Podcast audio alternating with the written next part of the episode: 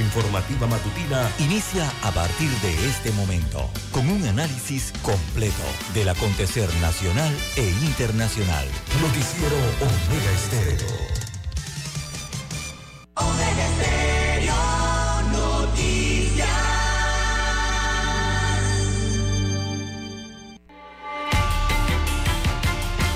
A continuación, los titulares, con los hechos que son noticias hoy.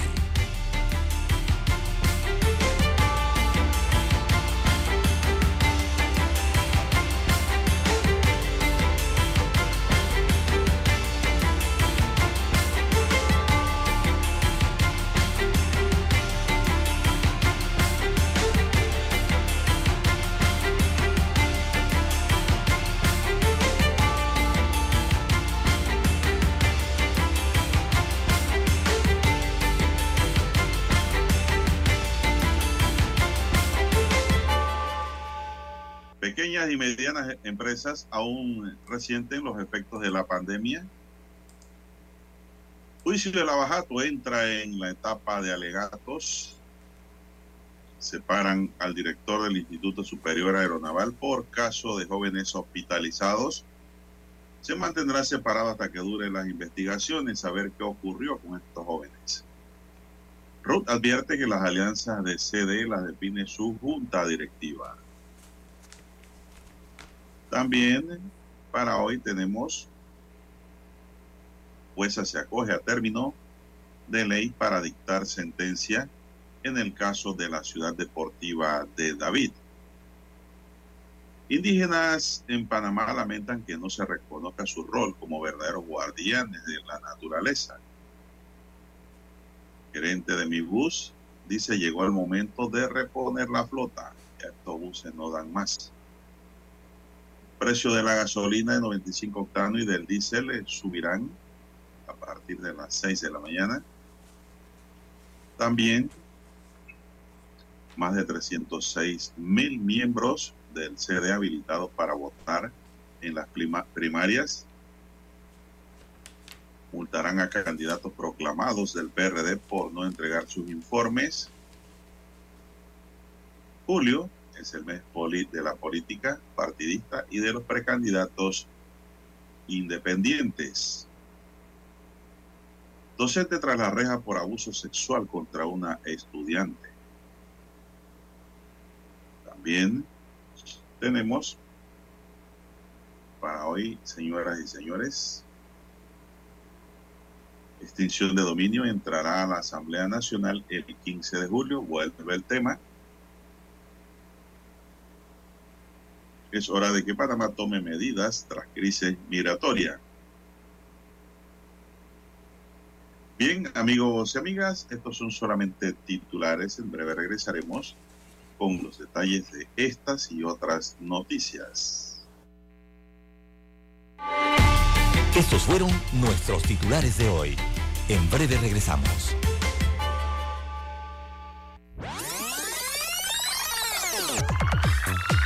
Omega Stereo tiene una nueva app. Descárgala en Play Store y App Store totalmente gratis. Escucha Omega Stereo las 24 horas donde estés con nuestra nueva app. ¿Sabe usted qué canción estaba de moda cuando nació?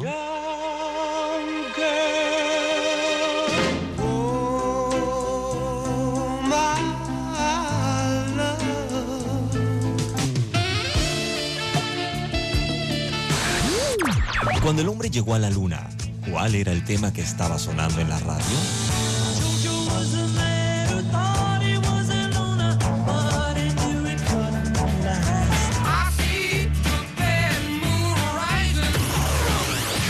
Clásicos del sábado. Todos los sábados, por Omega Estéreo, la radio sin fronteras.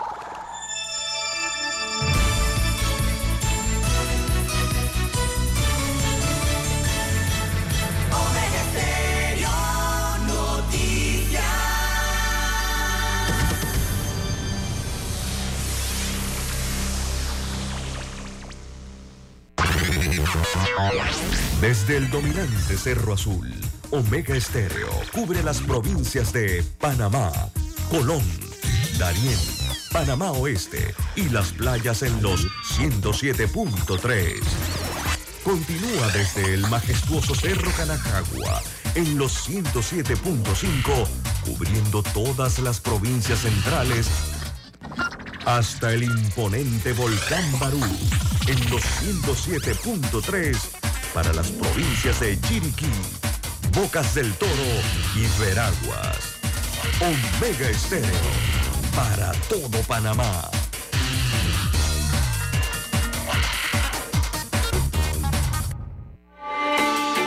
Noticiero Omega Estéreo.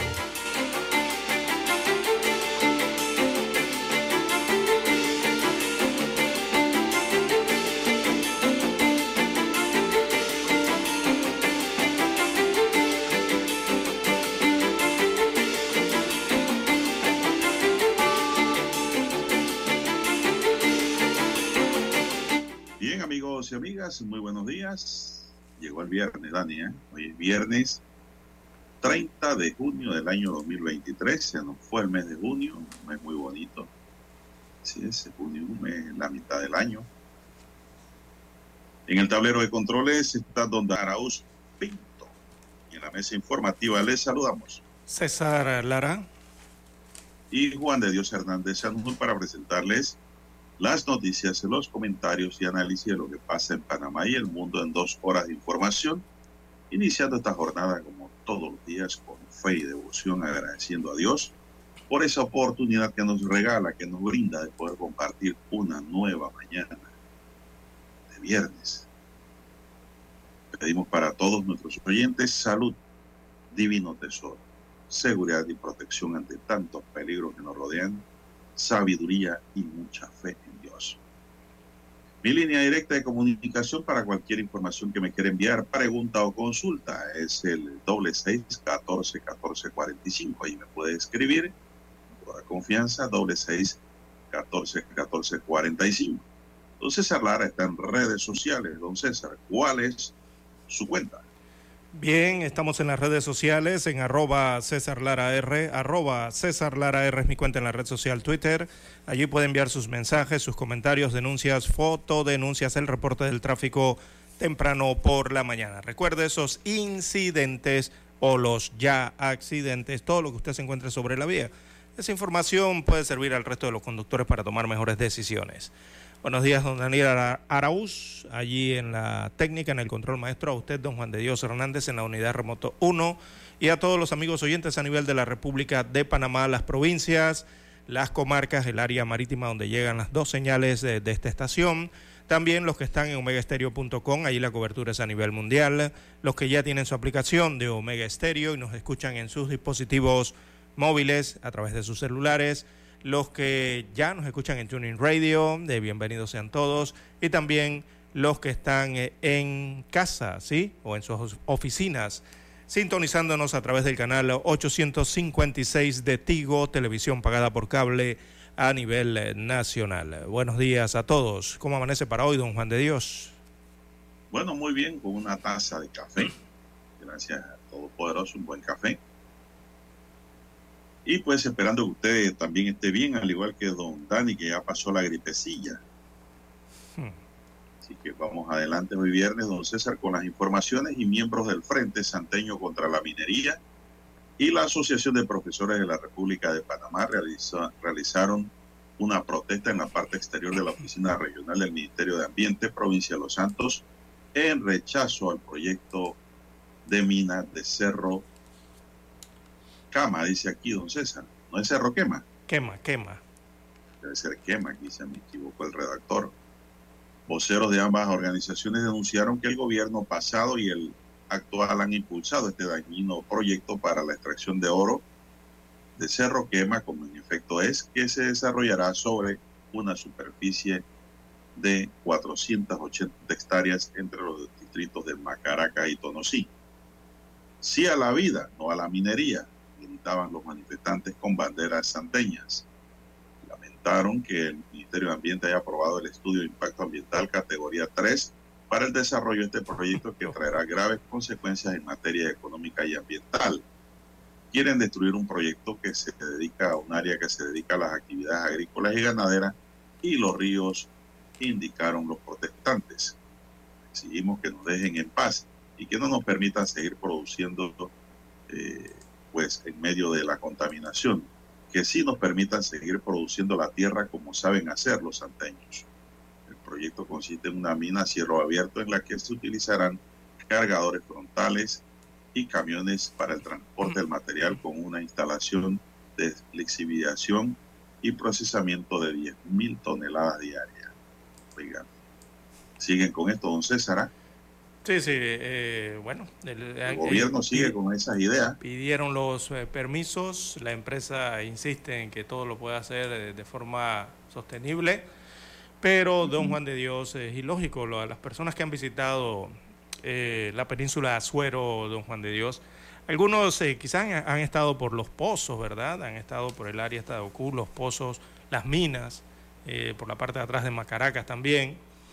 Eh, y conocerán dónde están, bueno, cuál es el Cerro Canajagua, ¿no? Eh, y todos le indican cuál es el Cerro Canajagua, eh, el, donde están muchas antenas, ¿verdad?, de transmisión de, de comunicaciones, Don Juan de Dios, y todos eh, habrán visitado ríos en, en esa cordillera o, o, a los alrededores de esa cordillera. Saben que hay una cantidad de ríos importantes y que precisamente son esos ríos los que alimentan a las potabilizadoras de agua de la región, tanto de eh, Los Santos también como para la región de Herrera, parte de la región de Herrera. Así que, don Juan de Dios, ese estudio de impacto ambiental eh, para una mina allí en Cerro Quema, una mina a cielo abierto, eh, yo no sé, pero eso tiene que ser incongruente, don Juan de Dios. Mire que aprobar una mina que va a usar cianuro donde nace el agua de la península de Azuero. Cerro Quema es una de las mayores alturas eh, que tiene la sierra del Canajagua, donde está lo que conocemos como el Canajagua. Y de sus faldas nacen ríos importantes, don Juan de Dios. Eh, eh, y aprobar una mina allí. O sea, el estudio de impacto ambiental evidentemente tiene que tiene que sostener o tiene que decir ese estudio eh, que pone en peligro las fuentes hídricas de Juan de Dios. Sobre, entonces, eh, sobre esa base es que se debe rechazar el estudio de impacto ambiental.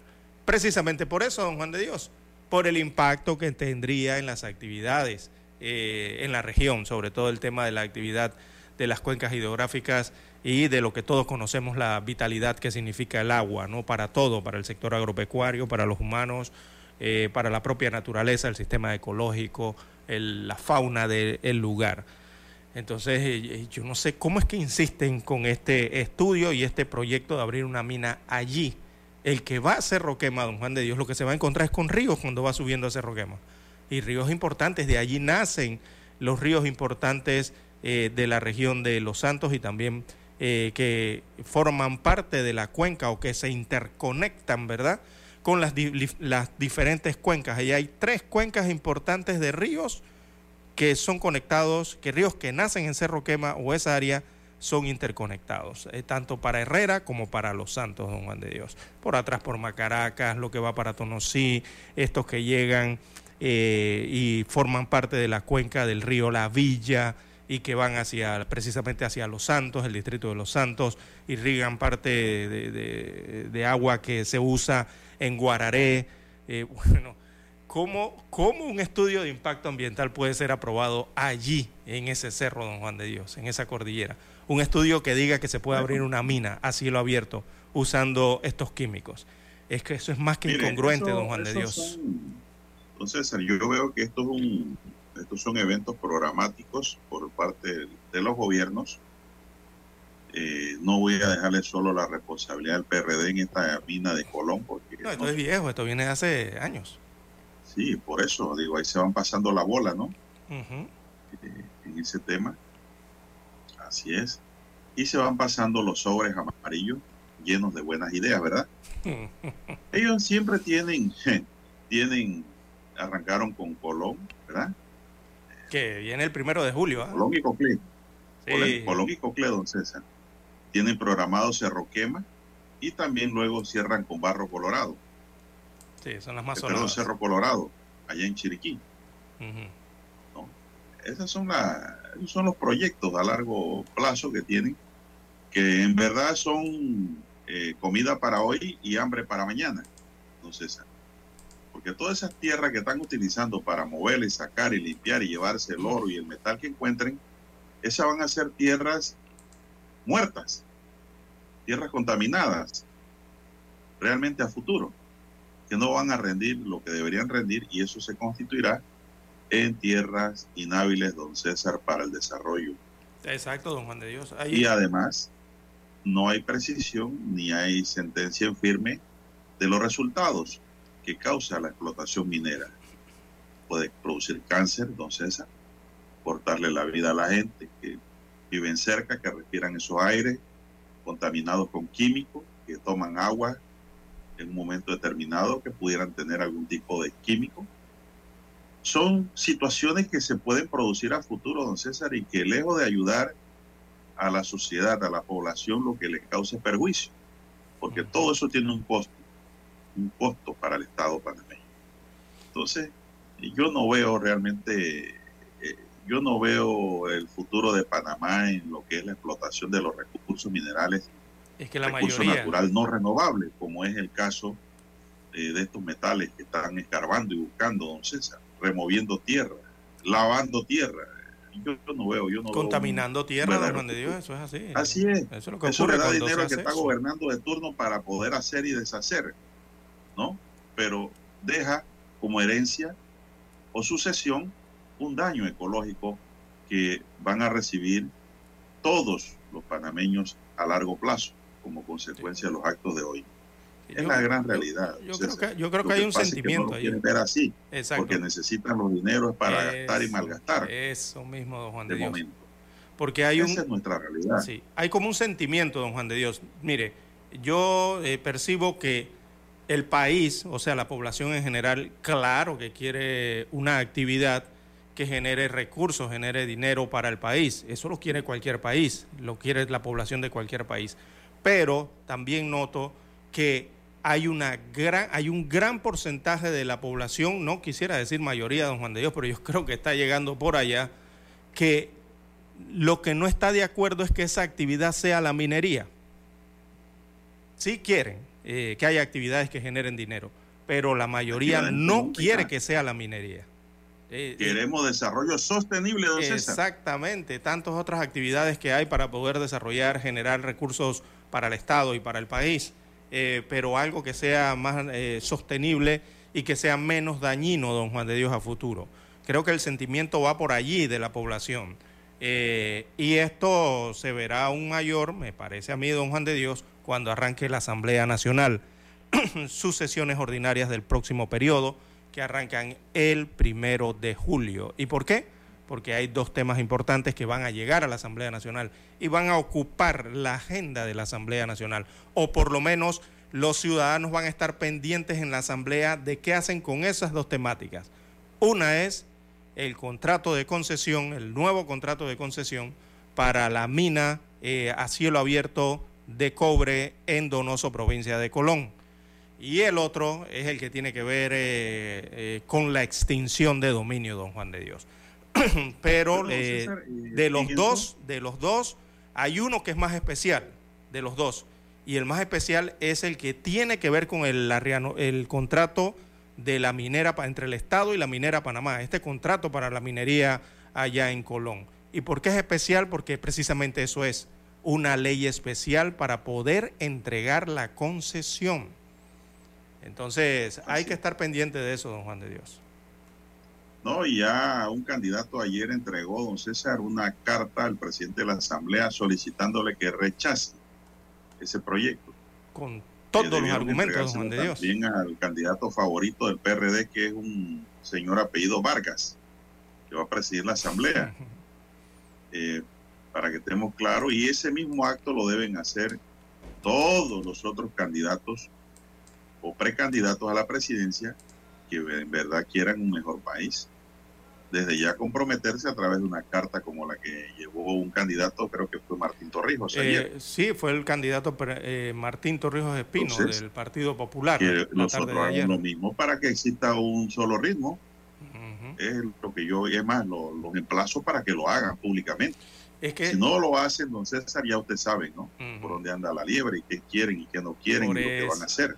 Por eso, antes de ir al cambio es por eso. ¿Por qué? Porque se aproxima la votación legislativa. Los 71 diputados tienen que votar si aprueban o rechazan ese proyecto de ley especial para darle un contrato de concesión, que ya hablan de más de 40 años, eh, a la empresa minera y en la explotación en Donoso de Cobre.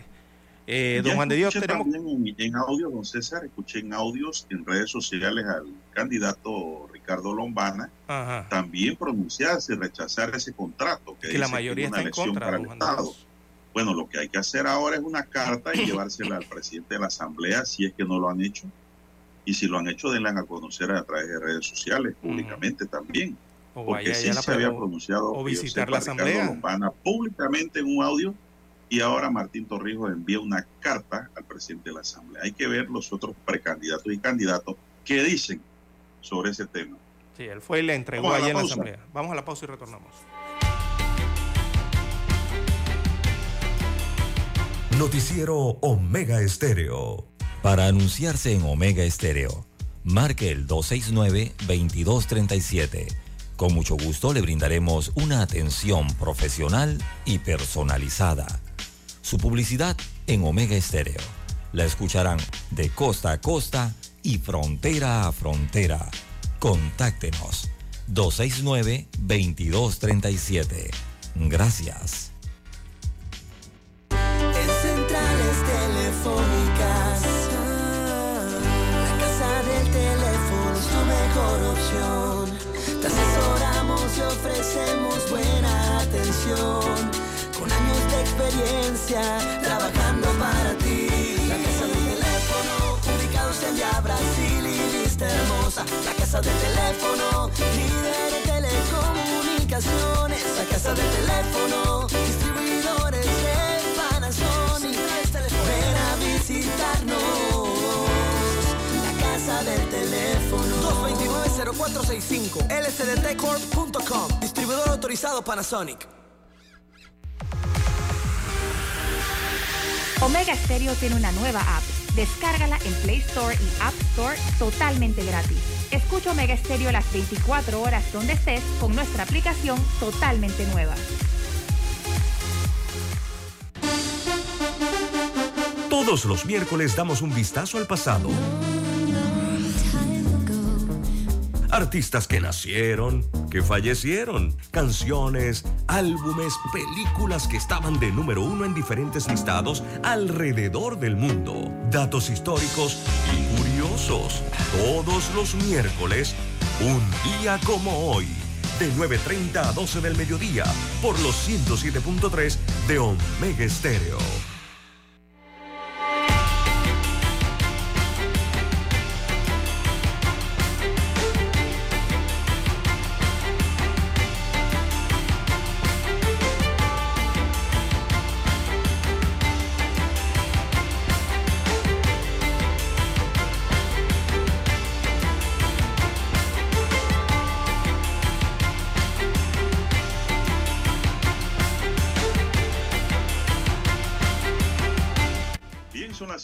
56 minutos, ya viene el amanecer de las 6 de la mañana, don César, donde se encuentran y se saludan la noche y el día.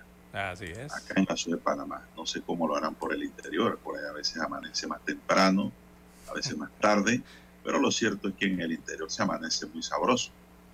El que no ha amanecido en el campo, en el interior, don César, no sabe lo que se pierde. Eso sí es hermoso. Respirar aire fresco, escuchar el trinar de las aves, y sobre todo tomar un sorbito de café a esa hora de la, o de té, ¿no? O de lo que usted quiera tomar, leche, quiere tomar leche, tome leche, pero escuchando Mega Estéreo. Así es. Entonces eh, falleció un cantante muy famoso aquí en Panamá. Yo no sé si usted lo llegó a conocer. El cantante panameño Orlando Ruiz falleció anoche en la ciudad de Colón luego de atravesar quebrantos de salud que lo mantuvieron recluido por varios días. Fallecimiento para mí de este cantante es noticia. Ruiz es el autor del tema Mi País, con el cual logró en 1978 ganar el Festival Mundial de la Canción, cuando la televisión era blanco y negro en Panamá. ¿Cierto, Andy? Estaban llegando los primeros a colores, los primeros Trinitron. También se hizo famoso por canciones como Ya no tengo llanto, Sublime Amor, entre otros. Se le podía escuchar en algunos restaurantes en la ciudad de Colón, en donde brindaba a los comensales su arte, ¿es cierto? Este colonense ganó este premio hace 32 años. En ese entonces era un joven colonense de 24 años. Le cantó al mundo mi país y con ello se convirtió en el primer panameño en ganar el Festival Mundial de la Canción celebrado en Buenos Aires, Argentina. Lugar exigente. Orlando Augusto Ruiz, Orechena, de 69 años, en una entrevista hace 13 años para Crítica, recordaba como si fuera ayer aquel momento de gloria que le marcó su vida el 21 de mayo de 1978, destaca la nota de este tabloide. Mi país fue en la década del 70 y parte del 80 lo que hoy es el tema Patria de Rubén Blake. En esa composición Ruiz plasma el sentimiento de querer una canción que fuera lo mejor de la vida y que le nació del corazón. Tu país, tu país es lindo, claro que sí, porque yo pienso igual que mi país es el canto de Orlando. Así que pues este caballero César pasó a mejor vida. 69 años de edad. Eh, muere entonces Orlando Augusto Ruiz Orenchena. Ese es el apellido completo, Ruiz Orenchena. Eh, y bueno, sí, ganó el Mundial de la... El, bueno, es que uno eh, piensa o cuando esto ocurrió, ocurrió en medio del Mundial, ¿no? Se acuerda de Argentina el Mundial de Fútbol. Y era precisamente que, cuenta la historia, que el concurso este de la canción eh, internacional eh, se hacía conexo, o sea, era parte de las atracciones conexas al Mundial de Fútbol que se jugó en Argentina en el año 1978.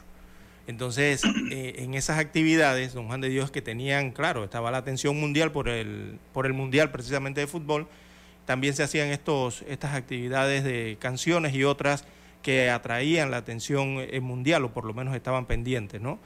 Y participó allí Ruiz, eh, con, ganó, él participó, allí habían participantes de toda América, eh, también de Europa y de África, que estaban en ese festival de la canción internacional, don Juan de Dios. Y el panameño entonces logró alzarse con el triunfo con la canción, como usted bien ha señalado, la canción Mi País. Logró entonces el Festival Mundial de la Canción para Panamá, allí en el contexto de la Copa Mundial de 1978 de la FIFA, que al final eh, ganó, ¿quién la ganó? Ganó Argentina, ¿no fue?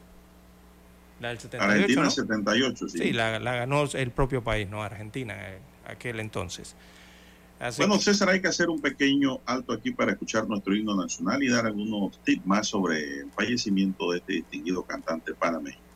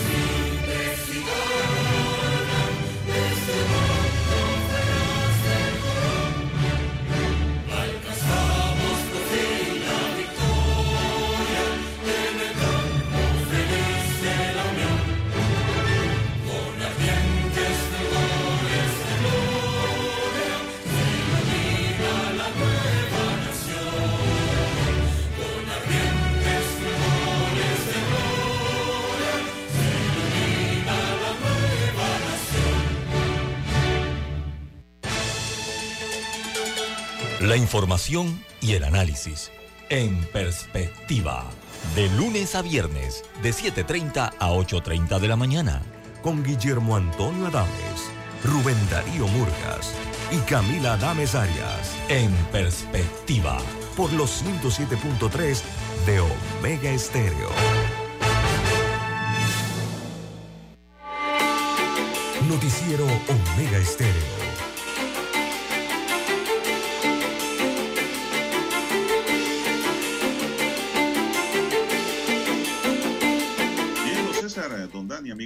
Son las seis, cuatro minutos. Bueno, ya para tocar algunos tips para cerrar el tema que quedó inconcluso.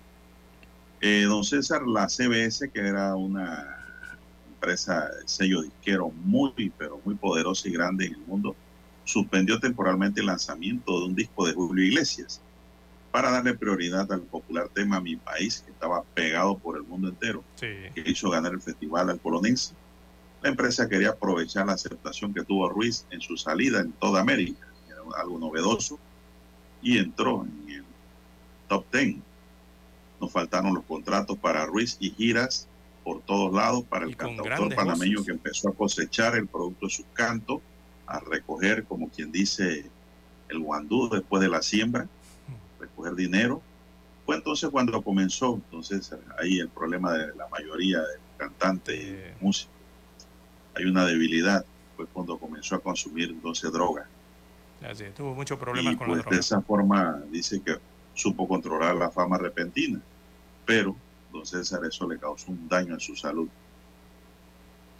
Aunque todo es felicidad, el cantante también había tenido problemas y tocó fondo a causa de las drogas, no fue fácil. Eh, él tuvo dos recaídas en los últimos 10 años, pero él dice, él asume la culpa, que él mismo era el culpable, porque para salir de eso tiene que quererlo tú mismo, decía. Esa voluntad necesita o necesaria, pues, eh, tuvo el rostro de su hija Stephanie, quien reside en México y ha seguido los pasos musicales de su padre. Sí. Era importante, don Juan de Dios, tenía su fama. Él alternó con varias. le ayudó mucho. Sí, a- Stephanie a- Ruiz. a tratar de salir de ese mundo. Así es. Y la, también impulsó la carrera artística de su hija, ¿no? Sobre todo en México, don Juan de Dios. Él estuvo parte de su vida en México, donde siguió su carrera musical. Pero eh, para aquellos tiempos en que ganó el, el Festival este internacional de la canción, eh, y como usted bien señalado, la, de la CBS, mire, él era tan importante que eh, alternó en varias presentaciones con las estrellas del momento en aquellos años, don Juan de Dios, Dani Rivera, Juan Bao, Rafael, imagínense usted de España, Dan- Daniel. Santos de México, eh, Basilio, eh, son algunos de los nombres, ¿no? Con que cantaba el, el hoy fallecido Ruiz, don Juan de Dios. Eh, y bueno, eh, muy conocido en Colón también, ¿no? Eh, con el deleite de la guitarra en manos en, en, en- en comercios, en donde complacía sobre todo a los comensales en los restaurantes, ¿no? En, sus últimos eh, días. Bueno, sí. Esa es, esa es la tristeza que me da cuando ya un artista termina tocando en los bares, en las cantinas y restaurantes. Es decir, ya está en declive. Pero bueno, puede ser que los artistas que hoy día están en boga y están cosechando buen, Sepan invertir. buen maná, Exacto. sepan usar la cabeza y se vean en ese espejo y cuando lleguen a esa edad pues tengan sus recursos para vivir cómodamente sin ningún problema. Son las seis, siete minutos, amigos Pueden y buscar la canción. Eh, eh, antes de ir a cambiar el tema, la canción la pueden encontrar en Google, don Juan de Dios. La canción se llama Mi País, no. eh, eh, de Orlando Ruiz. E inmediatamente la van a encontrar en el buscador. Una canción muy hermosa, muy bonita, muy rítmica, don Juan de Dios, como era, eh, y con contenidos, ¿no? Eh, como eran las canciones de aquellas épocas, de los 70, de los 80, esas canciones hermosas. Eh, la pueden encontrar en Google. Mi país de Orlando Ruiz, para que tengan más relación con, con el tema que estamos hablando. Ahora sí, vamos al cambio, don Juan de Dios. Bueno, tras concluir la audiencia ordinaria en el caso conocido como Ciudad Deportiva de David, seguida tres imputados, la jueza primera liquidadora de causas penales del primer circuito judicial de Panamá, eh, Agüeda Rentería, se acogió al término de ley para dictar la sentencia en derecho que allí corresponda.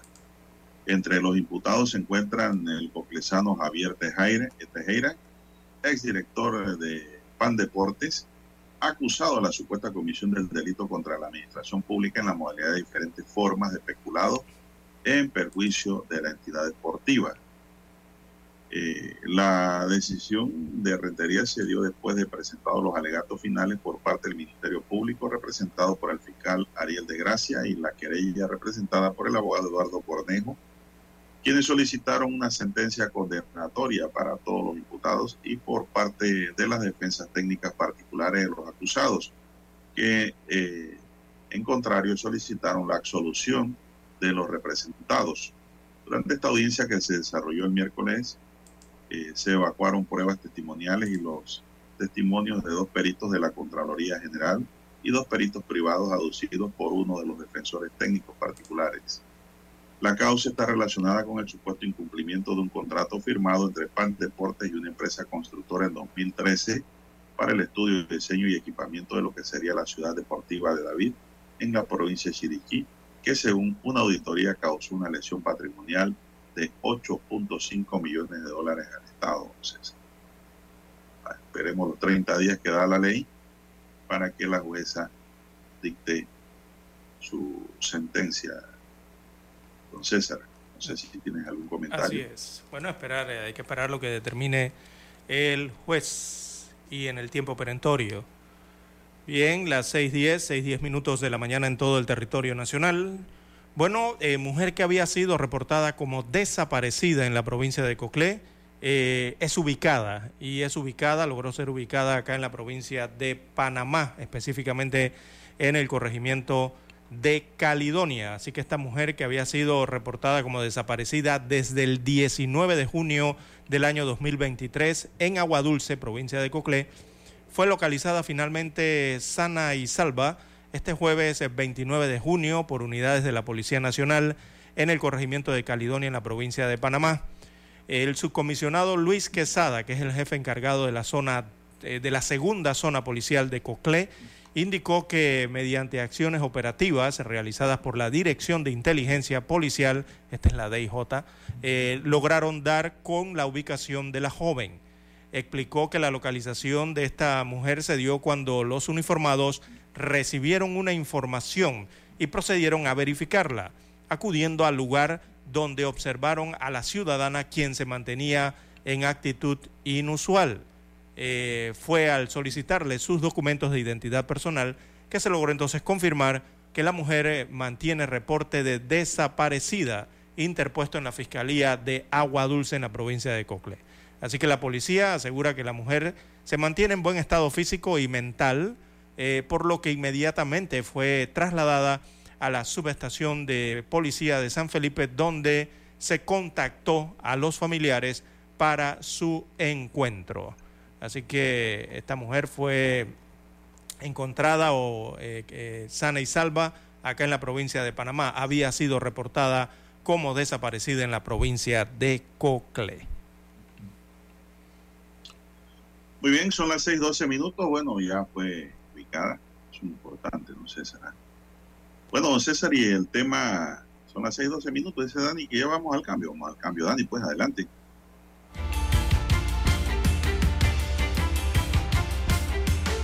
Noticiero Omega Estéreo.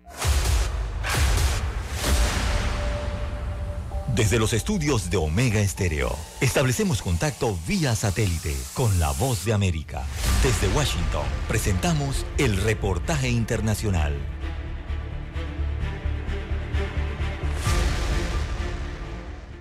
Estados Unidos ha sido cauteloso en su respuesta a los eventos en Rusia cuando el grupo mercenario Wagner tomó el control de sitios militares clave y se dirigió a Moscú para derrocar a los principales líderes militares de Rusia hasta que su líder, Yevgeny Prigozhin, suspendió abruptamente el motín. El presidente Joe Biden dijo que aunque era demasiado pronto para decir cuánto se habría debilitado el presidente ruso por la rebelión armada, claramente está perdiendo la guerra en Ucrania, mientras el secretario de Estado Anthony Blinken estuvo de acuerdo y señaló el marcado contraste entre sus ambiciones cuando comenzó la guerra y dónde se encuentra hoy. Es realmente extraordinario que hayamos pasado del lugar en el que estábamos hace 16 meses, donde había fuerzas rusas en las afueras de Kiev, al lugar en el que estuvimos el fin de semana, donde había fuerzas moviéndose en Rusia hacia la capital Moscú, mercenarios creados por Putin. Eso, en cierto modo, resume hasta qué punto esta agresión contra Ucrania ha sido un fracaso general para Putin.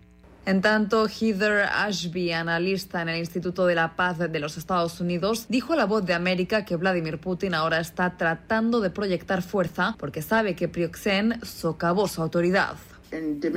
Demostró cuán vacías son algunas de las estructuras gubernamentales porque no hubo una resistencia militar significativa a lo que estaba haciendo Prigozhin, más en el sentido de que la gente levantó la mano y simplemente dejó que sucediera hasta cierto punto. Mientras desde Moscú se dijo que Prioxen, quien se encuentra en Bielorrusia, fue contactado para informarle que está privado de financiamiento si sus combates no forman contratos con el Ministerio de Defensa y el coronel general Andrei Kartapalov, un influyente legislador que preside el Comité de Defensa de la Cámara Baja del Parlamento, dijo que Prioxen se había negado a firmar los contratos y posteriormente se le dijo que sus mercenarios ya no lucharían en Ucrania. Judith Martín Rodríguez, Voz de América.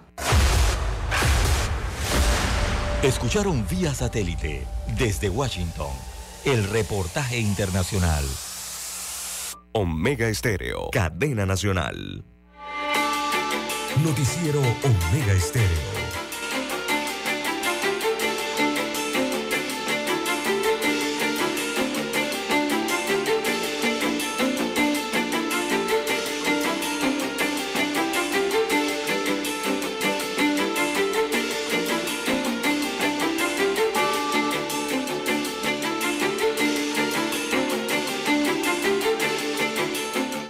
Bien, amigos y amigas, seguimos, don César, continuamos.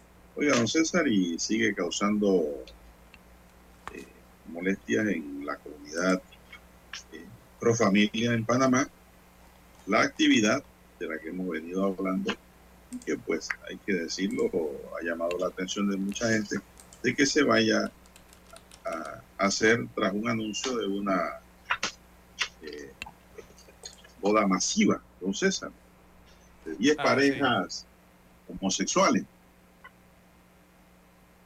Y pues eh, la iglesia evangélica pide al procurador impedir esa boda gay. La boda de 10 personas del mismo sexo que pretende realizar este sábado la pastora Mari Carmen Gutiérrez en el área de Santana motivó ayer un llamado de la Alianza Evangélica de Panamá al procurador Javier Caraballo para que impida ese evento. Los evangélicos sostienen que esa boda masiva riñe con principios legales y constitucionales, por ende, la convocatoria es una apología del delito y el procurador debe adoptar medidas.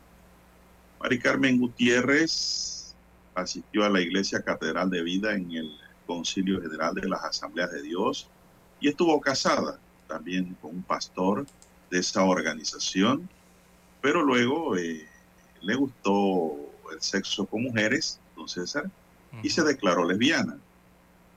La Alianza Evangélica alega que no forma parte de esa congregación y no le consta que tenga idoneidad para ser de, o desempeñarse como pastora, y menos para ejecutar actos que riñen contra la moral y los principios cristianos. Eh, Mari Carmen dijo que a diferencia de quienes la cuestionan, hace 22 años ella fue sincera consigo misma y con el que era su esposo en ese momento, con su familia y con su congregación y les dijo abiertamente que es lesbiana, que le gustan las mujeres, que le encantan.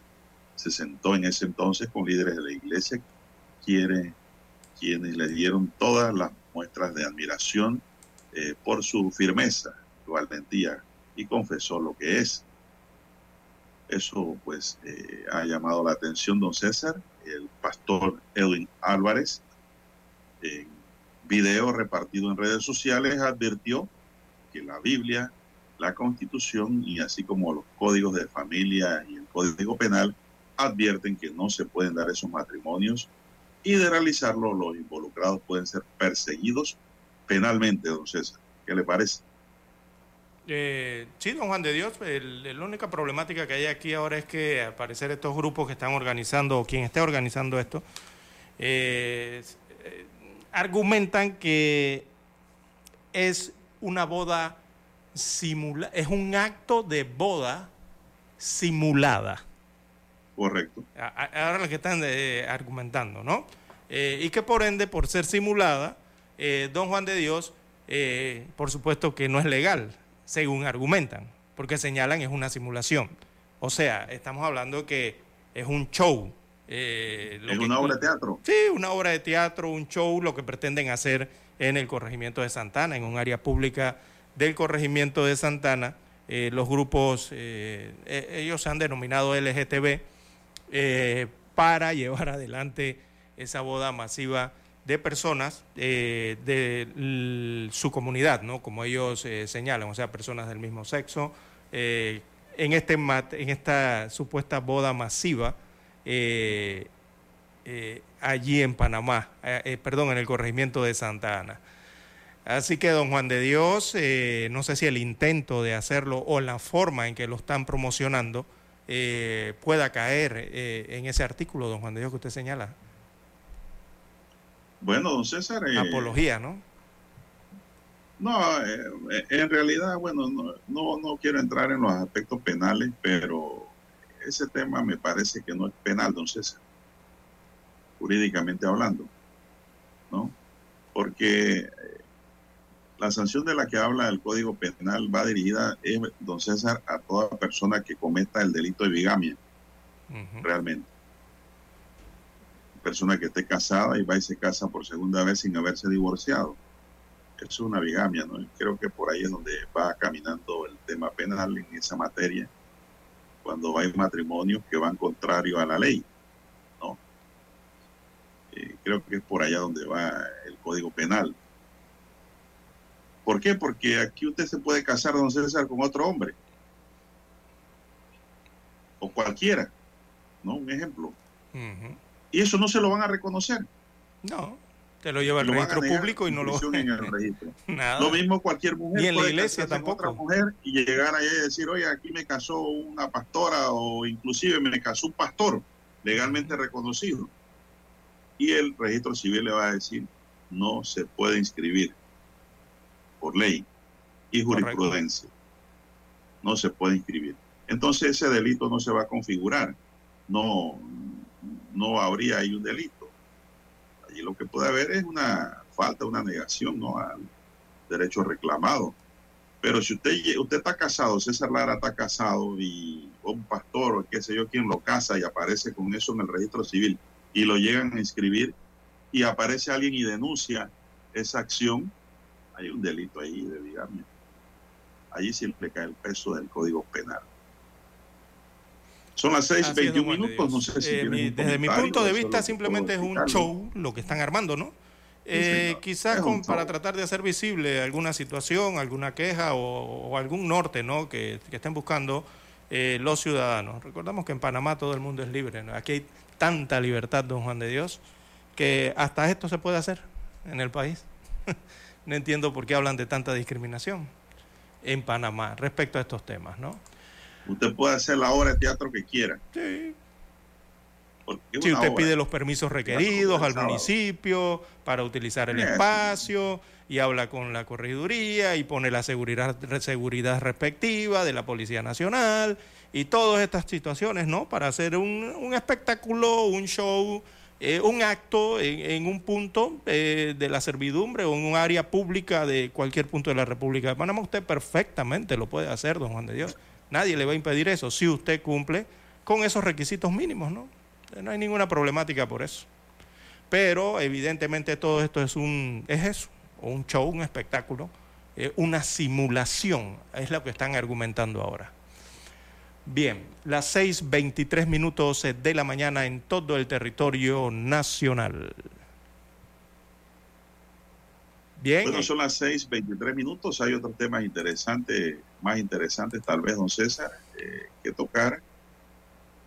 Eh, vemos aquí que separan al director, don César, de la escuela de Senán, tras incidente de reclutas el director del Instituto Superior de Formación de Servicio Nacional Aeronaval, Didier Santamaría, ha sido separado del cargo mientras dure la investigación interna sobre el caso de siete aspirantes que debieron ser hospitalizados por ejercicios físicos excesivos durante los entrenamientos. La información fue confirmada por el ministro de Seguridad Juan Pino, quien además explicó que la separación del director de la escuela se realizó para una mayor transparencia en la investigación que realiza la Dirección de Asuntos Internos del Senan. Dijo que está a la espera de los resultados de la investigación que le debe entregar el Senan porque hay que aclarar este hecho. Pino destacó que de comprobarse irregularidades se tomarán las acciones porque este tipo de hechos no se da porque sí. Hay siempre un generador. Reveló que la condición médica de los reclutas avanza en positivo de acuerdo a los reportes médicos. Adelantó que ayer se dio de alta a dos. Perdón, y hoy se espera que se ordenen a dos más. Indicó que el Senan ha mantenido comunicación con los familiares y los aspirantes desde que se registró el incidente en tanto, Eliezer Cárdenas, director general del Senan, manifestó que no puede confirmar que los videos en redes sociales sobre los ejercicios y otras maniobras durante el entrenamiento correspondan a este estamento, porque en el mundo hay muchas escuelas de formación militar, es decir, circularon videos, don César, en donde habían entrenamientos duros, pero no se sabe si eso era aquí o era en otro país. Reiteró que los reclutas evolucionan positivamente y se recuperan poco a poco el Instituto Superior de Formación de Servicio Nacional Aeronaval está ubicado en Sherman, provincia de Colón. Ya fue donde se dieron pues los supuestos excesos de ejercicio, don César, que han determinado pues que los muchachos fueran recluidos en un hospital. Así es, por eh, rhabdomiolosis. El nombre, el nombre complicadito, don Juan de Dios. Rhabdomiolosis es la enfermedad entonces o la afección que sufrieron estos cadetes eh, del Senan, que regularmente son, bueno, si nos vamos por la parte médica, esto lo causan lesiones o, eh, afecciones, ¿no? Eh, que tienen que ver con los músculos. ¿Y por qué se lesionan los músculos? ¿Se rompen o se dañan ligamentos? Bueno, por lesiones por compresión y traumatismo, es una causa. La otra causa suele ocurrir por el consumo de, algunos estupefacientes, no creo que sea el caso aquí. Eh, también se dan por enfermedades musculares genéticas, se da ese tipo de afección. Eh, también por extremos de la temperatura corporal. Mire usted eso de la temperatura, don Juan de Dios, que tanto hablábamos, hemos hablado durante estas semanas, estos meses, cuando se eleva la temperatura, incluso puede dar eso, rhabdomioliosis. Eh, también esto suele ocurrir por eh, isquemia o muerte del tejido muscular eh, por niveles bajos de fosfato. Mire usted todo, o sea, una persona que no ha tenido una buena alimentación, don Juan de Dios, o sufre de alguna enfermedad o de desnutrición, quizás le pueda ocurrir esto. También pues, suele ocurrir por convulsiones o temblores musculares. El esfuerzo intenso, como correr, eh, una, así como cuando se corre una maratón o, se hace calistenia, ¿no? Eh, eso puede ocasionar esa afección en un cuerpo. Eh, también procedimientos quirúrgicos prolongados o deshidratación grave. Eso puede provocar esa rhabdomiolosis, que fue, según los primeros informes en los hospitales, lo que sufrieron los, parte de los cadetes, ¿no? Eh, que tuvieron esta situación en el servicio aeronaval. El músculo se, se, destruye, o sea, el músculo se descompone y al descomponerse libera entonces algunos contenidos, algunas sustancias al torrente sanguíneo y esas sustancias son dañinas eh, para el cuerpo. Pueden causar lesión de daño renal, eh, problemas renales o incluso la muerte. Así que se está investigando todo eso, don Juan de Dios, eh, en el servicio aeronaval.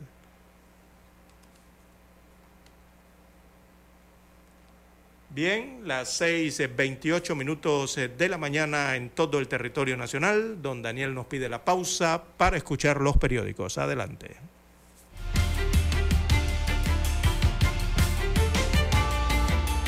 Noticiero Omega Estéreo.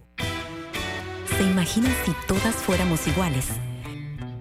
Dichosamente, son nuestras diferencias, nuestras metas y nuestra manera de ver la vida lo que nos hace únicas.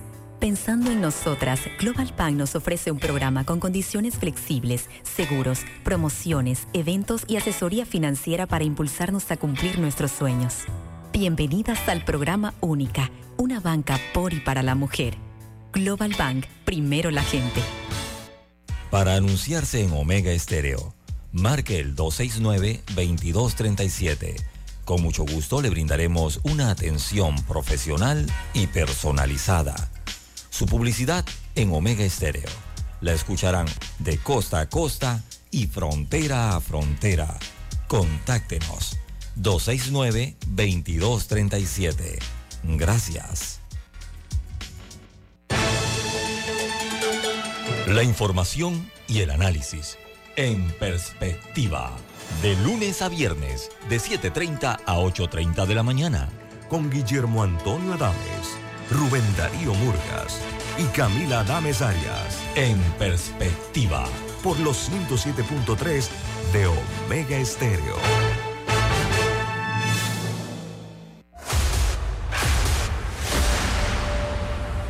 Desde los estudios de Omega Estéreo, establecemos contacto vía satélite con la voz de América. Desde Washington, presentamos el reportaje internacional.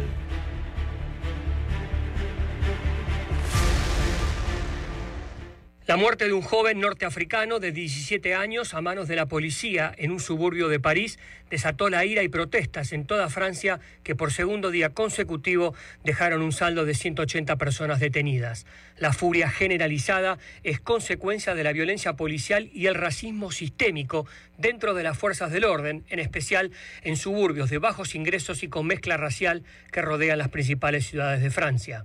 El presidente Emmanuel Macron ordenó el despliegue de 40.000 policías en un caos que se extiende por calles de pueblos y ciudades de todo el país. La muerte del joven, identificado como Nagel, tuvo lugar en Nanterre, en las afueras de París.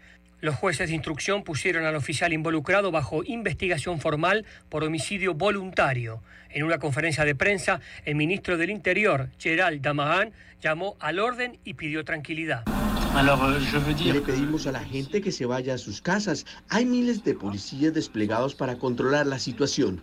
Tenemos que luchar contra estos violentos, especialmente restablecer el orden republicano. La respuesta del Estado debe ser extremadamente firme. Tanto Damarán como la primera ministra Elizabeth Bourne descartaron declarar el estado de emergencia por ahora. Respecto al oficial detenido, según el sistema legal de Francia, ser puesto bajo investigación formal es similar a ser acusado en las jurisdicciones anglosajonas. El fiscal de la causa, Pascal Prach, considera que no se han cumplido las condiciones legales para el uso del arma. El presidente Macron dijo el miércoles que el tiroteo era imperdonable y condenó los disturbios. Los hechos de los últimos días han revivido los recuerdos del 2005 entre cientos de jóvenes y la policía tras la muerte de dos adolescentes musulmanes de origen africano en un suburbio y que fueron exacerbados por las declaraciones del entonces ministro del Interior Nicolás Sarkozy, quien llamó a los manifestantes escoria. Esos hechos convulsionaron a Francia durante tres semanas y obligaron al entonces presidente Jacques Chirac a declarar el estado de emergencia. Gustavo Cherky, Voz de América, Washington, D.C. Escucharon vía satélite desde Washington el reportaje internacional.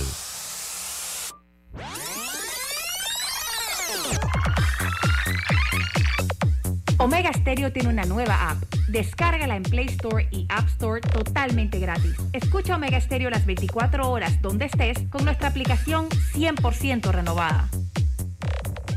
Noticiero Omega Estéreo. Las noticias impresas en tinta sobre papel. Con ustedes. Escuchando el periódico. Los titulares de las primeras planas de los diarios estándares de circulación en Panamá.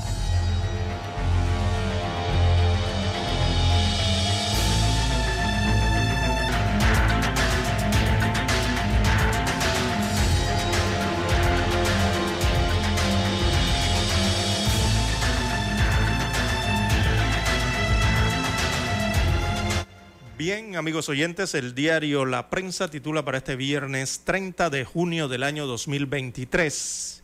Desvían fondos a favor de 13 alcaldes. Dice que en menos eh, de un mes se repartieron 3.5 millones de dólares. Siete de estas alcaldías están controladas por el Partido Revolucionario Democrático. Hablan de los fondos públicos en el reportaje de primera plana y dice que en 22 días cerca de 13 municipios eh, del país recibieron 3.514.797 balboas de la descentralización paralela. Siete de ellos están controlados por alcaldes eh, del gobernante PRD. En la lista de los beneficiados están Rolling Rodríguez, que es el alcalde del distrito de Arraiján. Eh, según la prensa se le entregó 656 mil balboas aproximadamente. También está Alex Lee, es el alcalde de la ciudad de Colón, allá en el Caribe. Se le entregaron 500 mil balboas aproximadamente. Y Antonio Araúz, que es el alcalde del distrito o la ciudad de David, allá en el occidente, en la provincia de Chiriquí, a quien también se le asignaron 500 mil eh, balboas. Esto señala la prensa, ¿no? Así que se trata de municipios eh, donde imperan eh, los reclamos eh, por servicios básicos y la pobreza. En más títulos eh, para la mañana de hoy del diario La Prensa, un paliativo para el ION. Se refieren al Instituto Oncológico Nacional. allí han obtenido o obtuvieron los fondos para la compra de medicinas e insumos para los últimos tres meses del año, tras la aprobación de un traslado de partida de 5 millones de dólares por parte de la Comisión de Presupuesto de la Asamblea Nacional. El León estaba pidiendo 8.5 millones. Bien, eh, Ernesto Pérez Valladares apela, así que continúa el secuestro de Corprensa. Eh, hubo una condena.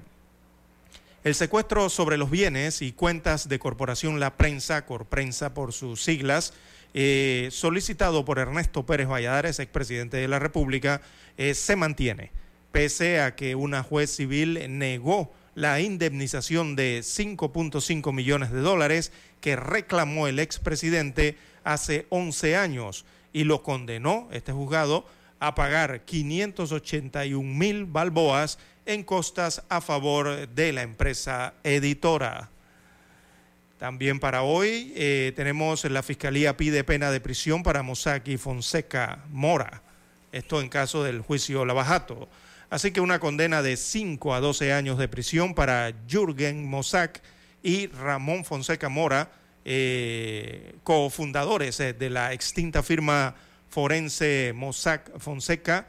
Es lo que ha pedido ayer eh, Isis Soto. Isis Soto es la fiscal segunda em, especializada contra la delincuencia organizada por la presunta entonces comisión del delito de blanqueo de capitales en el caso Lavajato. Es lo que han pedido por este delito en el juicio.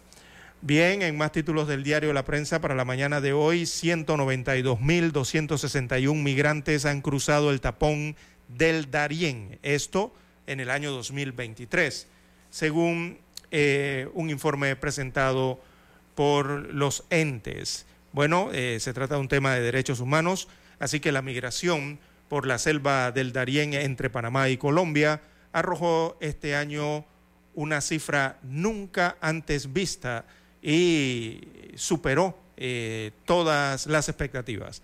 Así que las, las, estadísticas son del Servicio Nacional de Migración. Allí precisan que entre enero y junio del año 2023 arribaron a esta provincia 192.261 caminantes mientras que durante el mismo periodo del 2022 lo hicieron 49.452. Así que tres veces más, no, hasta más, cuatro veces más. Bien, en otros títulos eh, del diario La Prensa, en la sección de Panorama, eh, tenemos eh, validación de libros escolares del Meduca aún sin finalizar. Imagínense, usted se va a acabar el año y no van a entregar los libros prometidos. También en los deportes, Panamá va por la clasificación de la Copa Oro. Hoy es el partido ante Martinica. También eh, en economía anuncian reforma al interés eh, preferencial. En la página 5B aparece la sección Vivir. Eh, allí desarrollan el reportaje las las Wigudum eh, luchan entonces por existir en Panamá. Reportaje allí interesante. Bien, la fotografía principal, bueno, acompaña al titular de los 126.261 migrantes que han cruzado por el tapón del Darién y muestra entonces el momento en que hace la travesía, eh, precisamente a través de ríos, ¿no? Eh, las rutas eh, que atraviesan esa peligrosa selva y que crece exponencialmente esas travesías. Bien, son los títulos del diario La Prensa para hoy. Revisemos los que tiene la plana principal del diario La Estrella de Panamá. Bueno, así es, la decana nos dice hoy, pequeñas y medianas empresas aún resienten los efectos de la pandemia. Las micro, pequeñas y medianas empresas aún no logran los niveles de facturación que alcanzaban antes de la pandemia.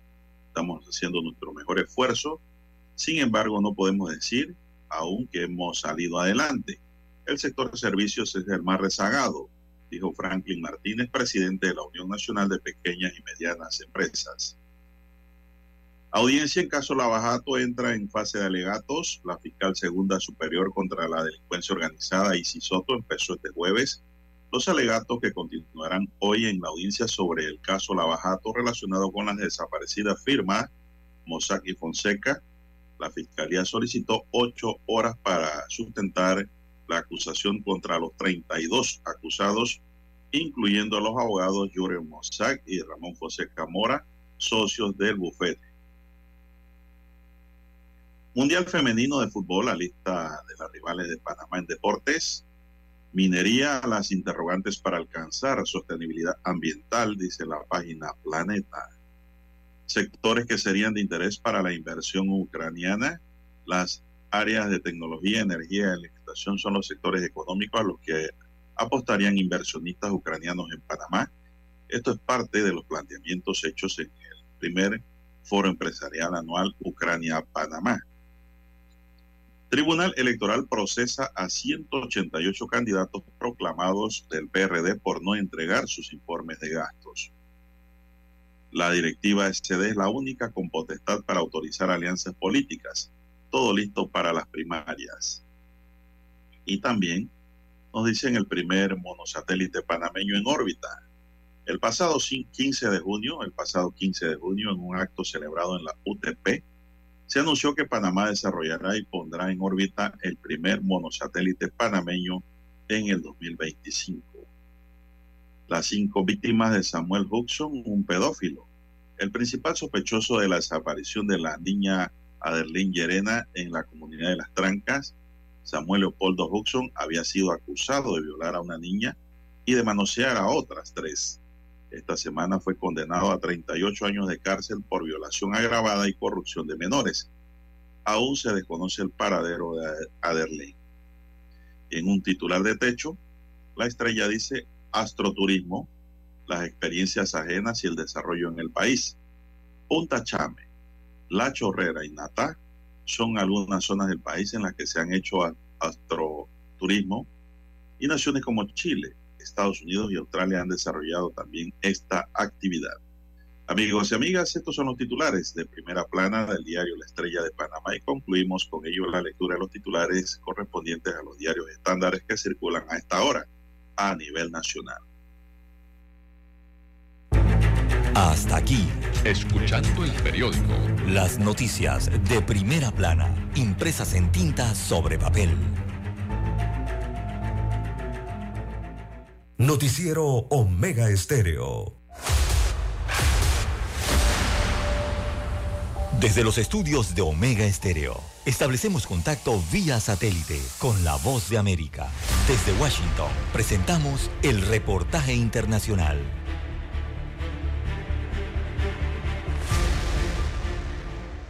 La Guardia Costera de los Estados Unidos dice que es probable que las partes recuperadas del sumergible Titán hasta el momento puedan contener restos humanos. Sin embargo, la institución aclara que solo se podrá confirmar luego de que un grupo de especialistas realice las tareas forenses. Actualmente, las partes encontradas del submarino son recopiladas en un muelle perteneciente a la Guardia Costera de Canadá en St. John's, Newfoundland. Hasta donde ha llegado numeroso material en las últimas horas proveniente del lugar del desastre, donde un grupo de recuperación trabaja largas jornadas apoyado por tecnología de última generación. La intención de los especialistas es la de recopilar la mayor cantidad de material y de información que ayude a reconstruir la línea de tiempo de los últimos momentos del sumergible y de esta forma encontrar las posibles razones de la implosión. La confirmación correspondió al capitán jefe de la Guardia Costera, Jason Neuber, a través de un comunicado de prensa en el que consignó textualmente y citamos, todavía queda una gran cantidad sustancial de trabajo por hacer para comprender los factores que llevaron a la pérdida catastrófica del Titán y ayudar a garantizar que una tragedia similar no vuelva a ocurrir. Los presuntos restos humanos serán trasladados a Estados Unidos donde los profesionales médicos realizarán un análisis formal, dijo el capitán Nauber, y agregó que la Guardia Costera ha convocado una investigación de la implosión al más alto nivel. La Junta de Investigación Marina analizará y probará la evidencia, incluidos los escombros, en un puerto de los Estados Unidos y luego compartirá la evidencia en una futura audiencia pública cuya fecha no se ha determinado. Por su parte, la Junta de Seguridad en el Transporte de Canadá está llevando a cabo una investigación paralela sobre la seguridad de la nave nodriza con bandera canadiense del Titán. El Polar Prince dijo que envió el registro de datos de viaje de esa embarcación a un laboratorio para su análisis. Los escombros del Titán, el sumergible que se cree implosionó el 18 de junio, mientras descendía hasta los restos del Titanic, se ubican a más de 3.000 metros bajo el agua. Héctor Contreras, Voz de América, Washington. La ola de calor tiene en alerta a millones de personas en la franja sur de Estados Unidos y se han intensificado las advertencias de los gobiernos estatales en Texas y Arizona. Residentes de Mississippi y Tennessee también podrían experimentar altas temperaturas y California enfrentará su primera gran ola de calor del año. Desde hoy y hasta el fin de semana es probable que los valores del índice de calor puedan alcanzar los 48 grados centígrados en algunas áreas. Las muertes relacionadas con el calor en Texas ocurrieron en el condado Webb. Las víctimas tenían entre 60 y 80 años de edad. Y en México, las autoridades de salud reportaron que de marzo a la fecha han muerto 103 personas por calor. Más de la mitad ocurrieron durante la tercera ola de calor en junio, cuando la mayoría de los 32 estados superaron los 40 grados Celsius. Sí, demasiado fuerte. Aquí han muerto personas de, de la ola de calor, de los golpes de calor. Activistas en el tema del cambio climático afirman que las olas de calor, las sequías y el invierno extremo serán parte de la vida cotidiana si no se toman medidas con las emisiones de gases. Esta ola de calor que estamos viviendo hoy en día está, está relacionada con el cambio climático. Es un efecto del clima extremo. Escucharon vía satélite desde Washington el reportaje internacional. Noticiero Omega Estéreo. ¿Se imaginan si todas fuéramos iguales? Dichosamente, son nuestras diferencias, nuestras metas y nuestra manera de ver la vida lo que nos hace únicas. Pensando en nosotras, Global Bank nos ofrece un programa con condiciones flexibles, seguros, promociones, eventos y asesoría financiera para impulsarnos a cumplir nuestros sueños. Bienvenidas al programa Única, una banca por y para la mujer. Global Bank, primero la gente. Es momento de adentrarnos al mar de la información. Este es el resultado de nuestra navegación por las noticias internacionales más importantes en este momento.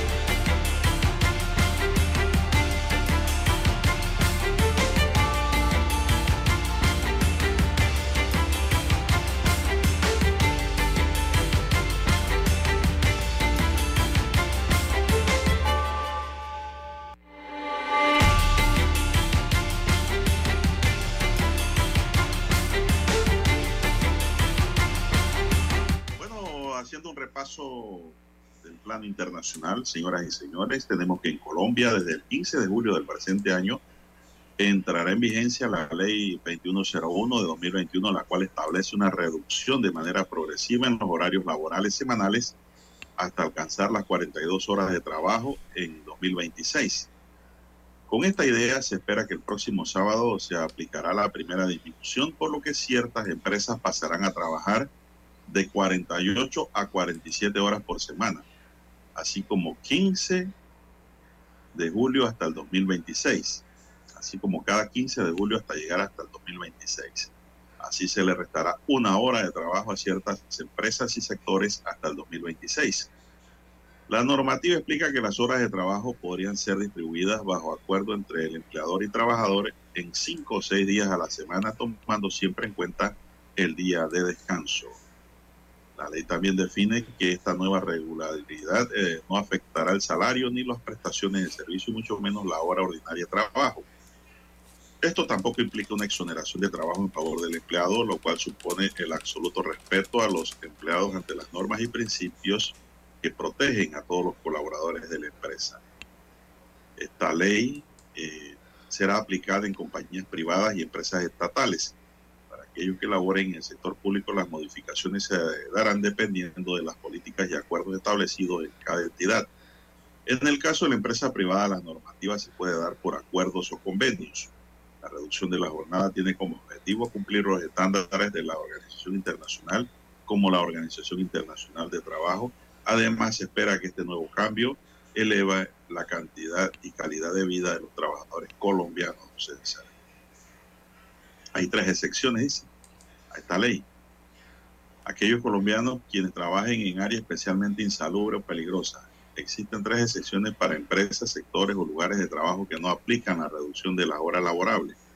Por ejemplo, aquellos colombianos que quieren trabajar o quienes trabajan, perdón, en áreas especialmente insalubres o peligrosas. Los jóvenes quienes están autorizados a trabajar ya que sus horarios actuales son de 40 horas semanales por ley. Acuerdo, acuerdos entre el trabajador y el empleador de turno sucesivo, pero no debe exceder 6 horas al día y 36 semanales. Así que pues se reduce en Colombia progresivamente, don César, la jornada laboral para el trabajador. ¿Qué le parece esa idea? Bueno, eh, una hora. Eh, bueno, quizá buscando mayor calidad, ¿no? Eh, de vida, darle más tiempo de, a los trabajadores, por lo menos una hora, o hay que ver eso lo que forma durante una semana. Eh, bueno, después que cumplan con los estándares, después que cumplan con los estándares eh, de trabajo, don Juan de Dios, de la Organización Internacional y de los propios estándares nacionales en su país, no le veo ninguna problemática, ¿no? Bueno, comparado con Panamá, don César, eh, aquí generalmente en casi todas las empresas se trabaja 45 horas semanales. Sí, los sábados, ¿no? Lo, que incluyen las horas eh, laborales los sábados. Ajá. Y también recuerdo, don César, que aquí en Panamá hubo una marcha muy bonita, muy grande en la década del 90 que llevaba adelante don Mariano Mena. Su amigo Mariano Mena iba al frente cuando era el secretario de la CGTP, recuerdo yo y en esa marcha era para exigir, don César, al gobierno de turno también una reducción de la jornada laboral porque sábado y domingo debe ser para la familia, decía el eslogan, don César. Pero, bueno, eso quedó ahí, en esa marcha que yo recuerdo, en la década del 90. No, no preciso el año exacto, pero sí fue, sé que fue en el 90 que se dio esa marcha pidiendo reducción de jornada laboral para pasar más días con la familia. No sé si tienes otro tema. Son las 6.51 minutos. Eso da flexibilidad ¿no? Eh, al país en el desempeño laboral. Eh, bien, eh, ya que hablamos de Colombia, don Juan de Dios, hay una nota importante que tiene que ver con ellos y es que el apoyo al presidente Petro va en picada, don Juan de Dios, en los últimos estudios que se han realizado en Colombia. Está cayendo en picada y su rechazo ya llega al 61%, imagínense usted. en tan corto tiempo, ¿no? Y, es el rechazo más alto desde que asumió el poder eh, el presidente colombiano. 70% eh, de las personas consultadas piensan que el país está empeorando en las manos de Petro, eh, según las encuestas allá internas que hacen de Envamer, que es una empresa de consultores, ¿no? Así que ese apoyo al presidente, recordemos, él es izquierdista, eh, está cerca de cumplir su primer año en el poder, eh, sigue en picada. Eh, dificultades, entonces, enfrenta grandes dificultades para que el Congreso apruebe sus propuestas de reforma de ley, de acuerdo también a las firmas encuestadoras de que llegó, desde que llegó a la presidencia el 7 de agosto del año pasado, dice el estudio, Petro ha reemplazado a 10 de 19 ministros Imagínese usted, en menos de un año. Y sus críticos le, le reprochan desorganización e improvisación. por ahí es donde está cayendo Petro Así que en abril la desaprobación era del 57%, en febrero pasado era del 51% y ahora, eh, para este mes, eh, el mes actual, está ya en el 61% de desaprobación eh, del presidente Petro en su país. Bien, las 6.54 minutos de la mañana. Muy bien, un minuto más tiene usted. Bueno, don César, eh, la organización CARE Colombia presenta un análisis rápido de género porque aumenta la violencia contra las mujeres en Colombia. La población de los departamentos colombianos de Nariño, que está al noreste del país, y norte de Santander al noroeste, percibe un aumento de la violencia contra las mujeres en los últimos cinco años, según reveló un análisis rápido de género realizado por la organización CARE Colombia. Esta violencia, según el informe, es consecuencia de las economías ilegales, los niveles de control de los hombres sobre el cuerpo de las mujeres, y el incremento de los escenarios de violencia intrafamiliar donde se ejerce la violencia sexual, física y psicológica, así como el abandono del hogar y maltrato hacia las mujeres por parte de los hijos la falta de regulación migratoria, la falta de acceso a medios de financiación y la situación de discriminación y xenofobia son tres factores determinantes para que esta violencia hacia las mujeres vaya en aumento en Colombia, don César. En el caso de la mujer migrante, no tener resuelto el tema de la regulación de su estado migratorio influye para que haya limitaciones de acceso a la oferta laboral, afirmó la jefa de CARE de Colombia, Catalina Vargas la organización que nació en 1945 para apoyar a las familias en Europa afectadas por la Segunda Guerra Mundial y que llegó a Colombia en el 2018 dará a conocer la, estrategia que tienen para 2023-2027 con la que se espera escalar en el impacto de sus acciones en Colombia. No César, parece ser que como que los colombianos están eh, maltratando a sus mujeres, don César. No, y no simplemente en Colombia, don Juan de Dios, en toda Latinoamérica. Eh, Colombia es un este espejo. Colombia es un espejo de lo que pasa en diferentes países. Está como más agravado, ¿no? Pero, pero le voy a decir, eh, eh, el maltrato a la colombiana, don César, la mujer más dulce del planeta. el mejor trato. Mejor. Sí, está escrito así ya. Eso no lo inventé yo ni lo digo yo. Eso ya está escrito. Lo leí en los libros y revistas. No me venga ahora usted a acusar. ¿eh? pues para mí después siguen las panameñas. Para mí no. No sé para usted. Y para Dani. Pero las colombianas son unas mujeres muy, muy tratables. Es que la violencia, la violencia. Muy fino. La violencia Por eso que cuando un gringo se casa con una colombiana, don César, ese gringo piensa que llegó al paraíso, de Adán y Eva. ¿Usted sabía esa? Pues he tenido clientes eh, eh, gringos colombianos y he visto, pues, cómo se relaciona y ve esos movimientos y el trato y todo lo demás, y el gringo se siente muy contento porque la mujer gringa es muy fría. Mm. Dani en el trato, en el trato, ah, no, no, no me estés empujando, César, en el trato, en, su contacto diario, ¿no? Y también en el hogar, ¿no?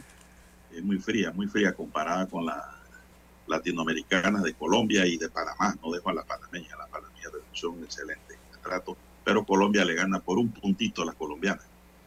Donde usted llega a un local comercial y lo atiende una colombiana, usted se siente atraído, don César usted se siente atraído por el trato y la distinción que le dan, porque son gente muy educada, preparada. Y así pues eh, me llama la atención de que los hombres estén maltratando a sus colombianas, no sé, en el país sudamericano. Es lamentable. Sí, lamentable en Colombia y en toda Latinoamérica, don Juan de Dios. Lo que hay es que buscar las causas que originan que eso se produzca, don Juan de Dios. Después de la pandemia en el mundo, eh, la mayoría de los países, en que, casi en todo el planeta, ha aumentado ciertos niveles eh, de violencia eh, contra la mujer, sobre todo en la región de Latinoamérica, según los estudios mundiales. hay países en que han tenido mayor aumento, entre ellos Perú, Colombia, algunos países empobrecidos también. Esta situación ha empeorado contra la mujer y hay causas, evidentemente, ¿no? que generan estas situaciones. Bien, las 6.57 minutos eh, de la mañana en todo el territorio nacional. Hay que reportar lo que ocurre o sigue ocurriendo en Francia eh, don Juan de Dios, allá en Europa. ¿Qué ocurre? Eh, bueno, detenidos eh, por disturbios ya superan los 650. El gobierno estudia entonces todas las opciones para restablecer el orden en Francia, específicamente en París, donde se está enfrentando esta situación.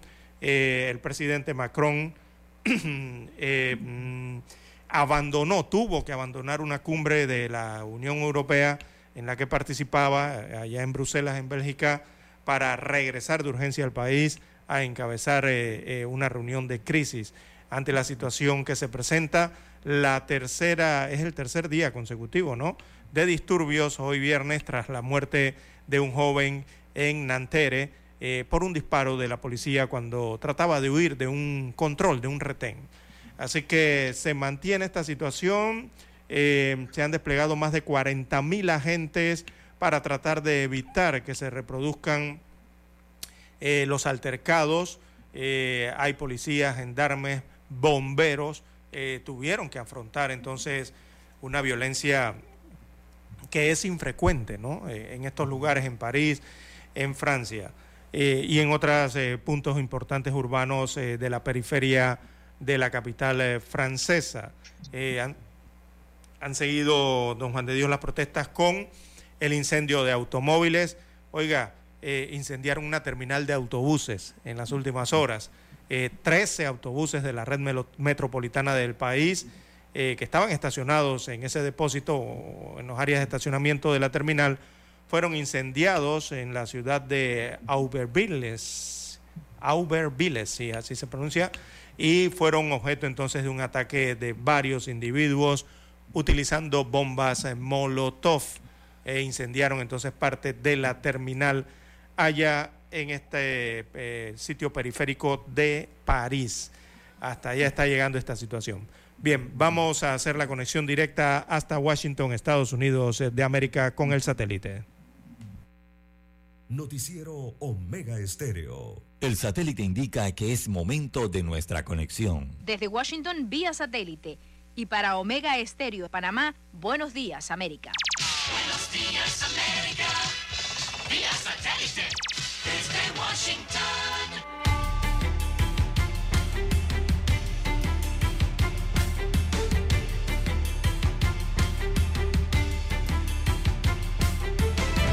Desde Washington les informa Henry Llanos.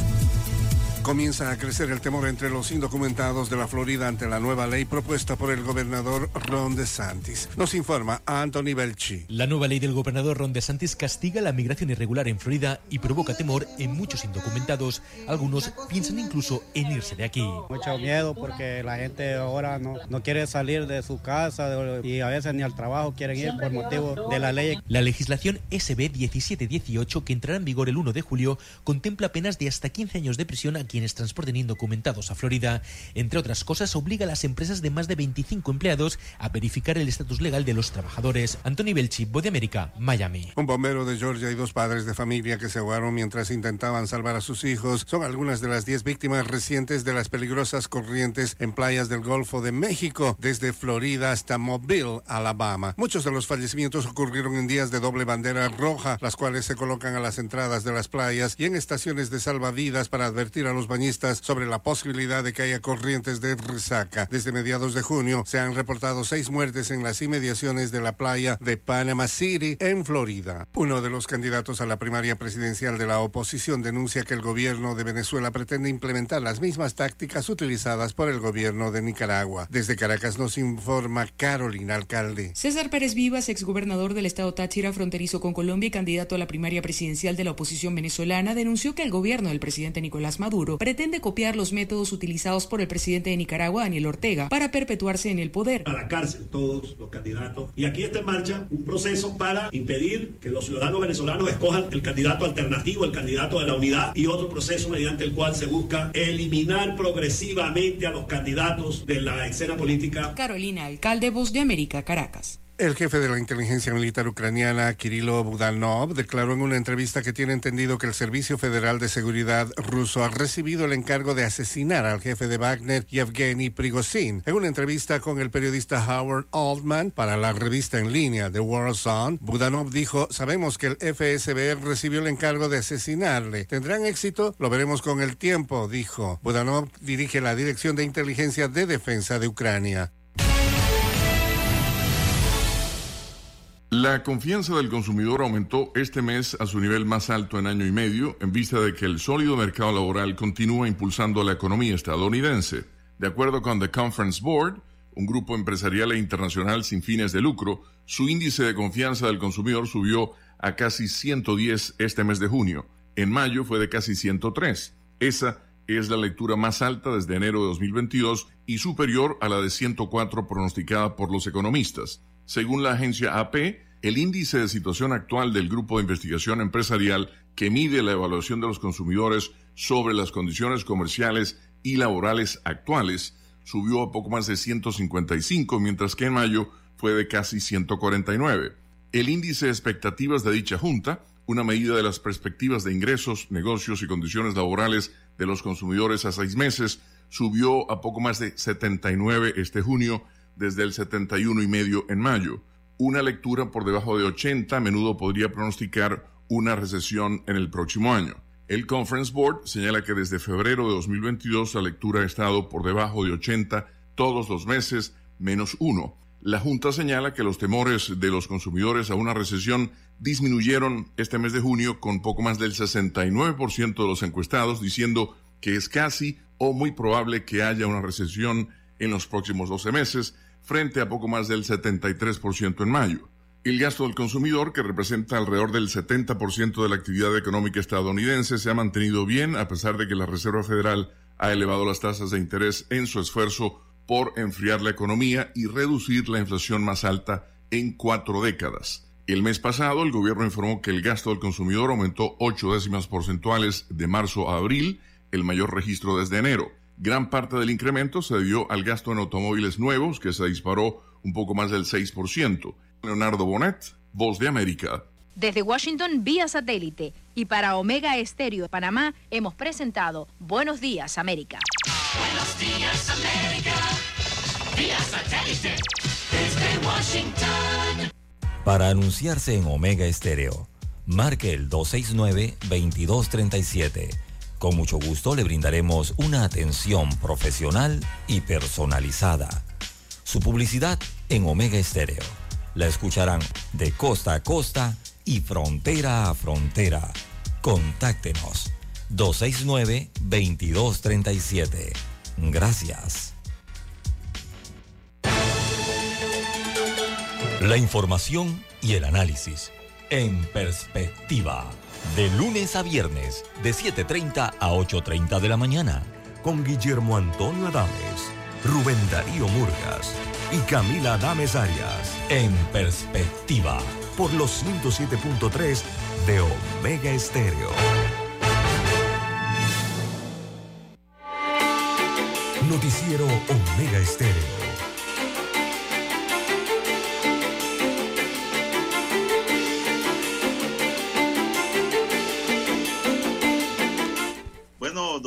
Eh, me pregunta aquí un oyente, dice, ¿cuál sería el delito que se le pudiera imputar a los del matrimonio simulado que van a hacer? Me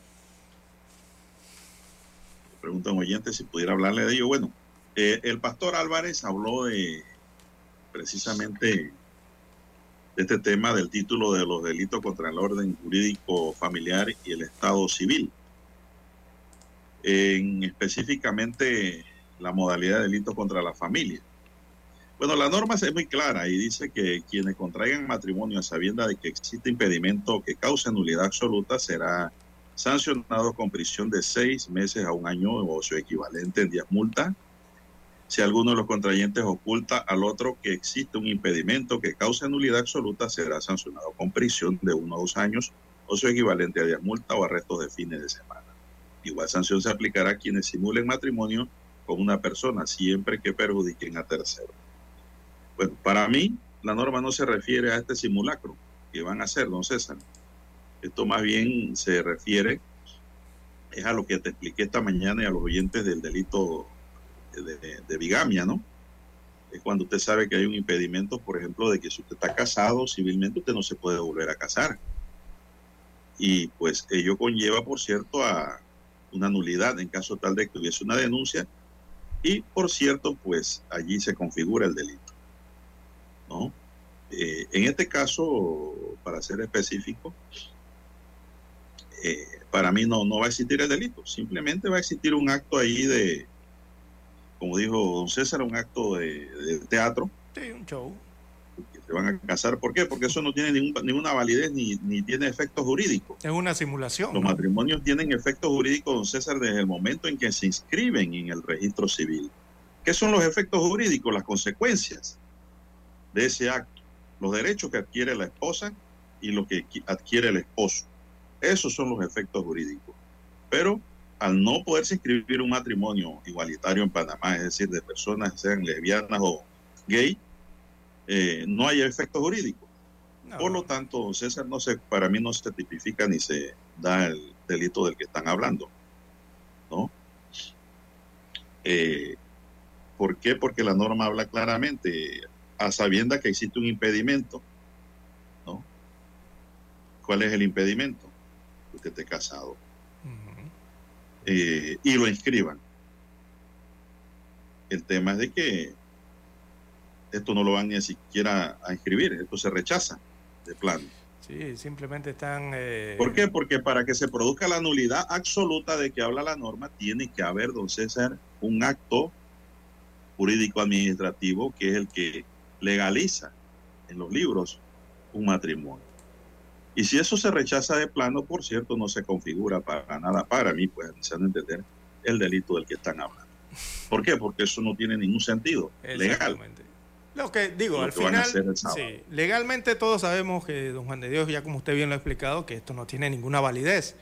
Evidentemente esto lo están haciendo, don Juan de Dios, eh, buscando, por un motivo, buscando, pienso yo, según lo analizo, es buscando eh, visibilidad, eh, algún tipo, no sé, de protesta de esta forma, no lo han dicho abiertamente así, pero evidentemente es lo que están buscando, y es como yo lo digo, ¿no?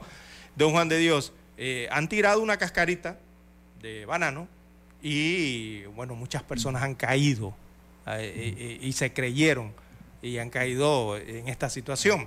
Por eso yo abiertamente lo digo y muy personalmente lo digo, esto es un show, es un, un acto, es un espectáculo que simplemente van a hacer en un punto, en una servidumbre de allá pública en, en el corregimiento de Santa Ana. Porque legalmente nada de esto eh, se puede, don Juan de Dios, eh, en la República de Panamá. Eso está más que claro. Lo que ¿no? quería saber el oyente era el tema sobre si cometían delito o no. Para mí no hay delito en ese acto.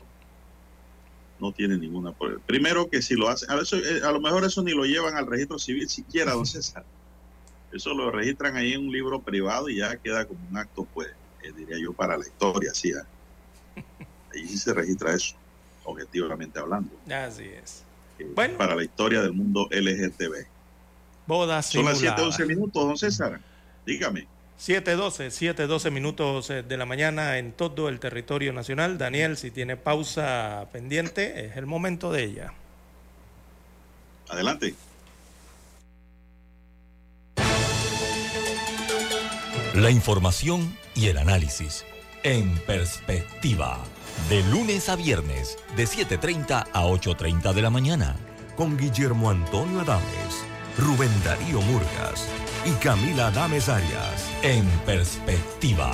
Por los 107.3 de Omega Estéreo. Noticiero Omega Estéreo. A esta hora establecemos contacto vía satélite desde Washington. Gracias a Banco Aliado. 30 años. ¿Qué quieres crear? Uno de los aeropuertos que proyecta más concurrencia a lo largo de los próximos días por motivo de la celebración del 4 de julio es el de Miami. Sus administradores calculan que durante esta festividad estadounidense se movilizarán más de 900 mil viajeros. Eh, un aproximado, un día normal, eh, recibimos entre 110 y 115 mil pasajeros al, día aquí eh, y estamos ya viendo números pasados los 140 mil pasajeros.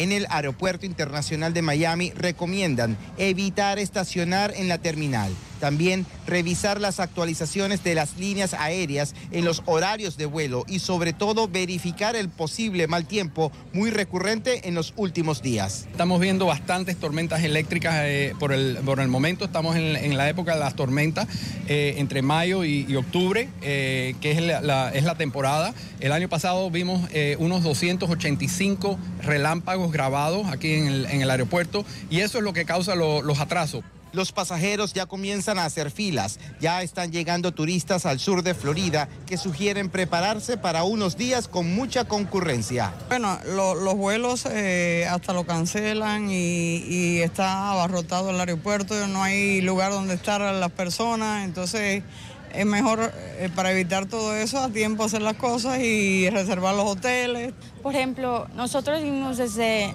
Daytona Beach y allá también se pone muy, muy, o sea, tremendo durante las vacaciones.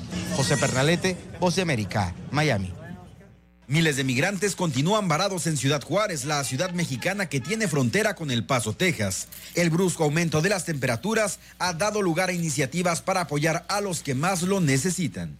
Pues para nosotros es un honor el poder apoyar a las personas en movilidad y sobre todo en esta situación de, de calle. Alrededor de 100 kits de limpieza personal llegaron a las manos de quienes actualmente viven en edificios abandonados y hasta en las calles mientras esperan su cita con un juez de inmigración estadounidense. Es una ayuda y le agradecemos a todos, sinceramente de corazón, y lo digo en el nombre de todos mis compañeros que estamos aquí, diferentes países, de diferentes países que vemos aquí, pero agradecidos. Integrantes del Fondo Unido Chihuahua de United Way y la red de albergues de Ciudad Juárez se propusieron el generar esta ayuda. Y les va a ayudar puesto que vienen entre estos kits jabón, toallitas húmedas, pasta de dientes. eh, son algunas de las cosas que regularmente estamos necesitando para una eh, adecuada higiene. El clima extremo de la región ha alcanzado los 40 grados centígrados y el verano apenas comienza. Pero sí, últimamente la calor está pegando fuerte, fuerte. El panorama para el fin de semana con el calor intenso continuará según los pronósticos. Voz de América, Ciudad Juárez, México. En Banco Aliado creamos oportunidades. Genera un 3% de interés con tu cuenta Más Plus. Banco Aliado, tu aliado en todo momento. Visítanos en nuestra página web bancoaliado.com y síguenos en nuestras redes sociales como arroba Banco Aliado. Banco Aliado, 30 años. ¿Tú qué quieres crear? El reportaje internacional llegó a ustedes gracias a Banco Aliado. 30 años. ¿Qué quieres crear? Omega Estéreo, 24 horas en FM Estéreo. Problemas de tierra, reclamos por accidentes, despidos injustificados, reclamos de herencias, sucesiones, daños y perjuicios. Todo problema legal civil, penal y laboral, consulte al 6614-1445. Licenciado Juan de Dios Hernández le atiende. 6614-1445. Con atención en Panamá, Panamá Este, Panamá Oeste, Colón, Coclé, Santiago, Herrera y Los Santos. Anote y consulte 6614-1445. Omega Estéreo, cadena nacional. ¿Se imaginan si todas fuéramos iguales? Dichosamente, son nuestras diferencias, nuestras metas y nuestra manera de ver la vida lo que nos hace únicas. Pensando en nosotras, Global Bank nos ofrece un programa con condiciones flexibles, seguros, promociones, eventos y asesoría financiera para impulsarnos a cumplir nuestros sueños. Bienvenidas al programa Única, una banca por y para la mujer. Global Bank, primero la gente. Noticiero Omega Estéreo. Todos los miércoles damos un vistazo al pasado. Artistas que nacieron, que fallecieron, canciones, álbumes, películas que estaban de número uno en diferentes listados alrededor del mundo. Datos históricos y curiosos. Todos los miércoles, un día como hoy. De 9.30 a 12 del mediodía, por los 107.3 de Omega Estéreo.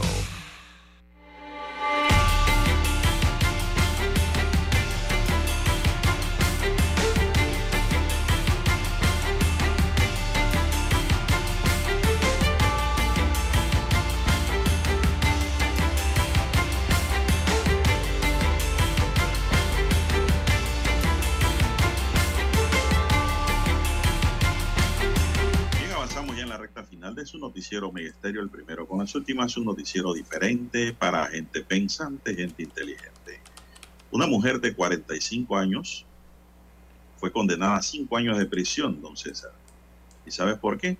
Por estafar a su tío y despojarlo de tres fincas en la comunidad de Las Bocas, en el corregimiento de Quebro, al sur de Mariato, provincia de Veraguas. La mujer condenada aprovechó que su tío de 60 años no sabe leer ni escribir para el traspaso fraudulento de los terrenos a su nombre.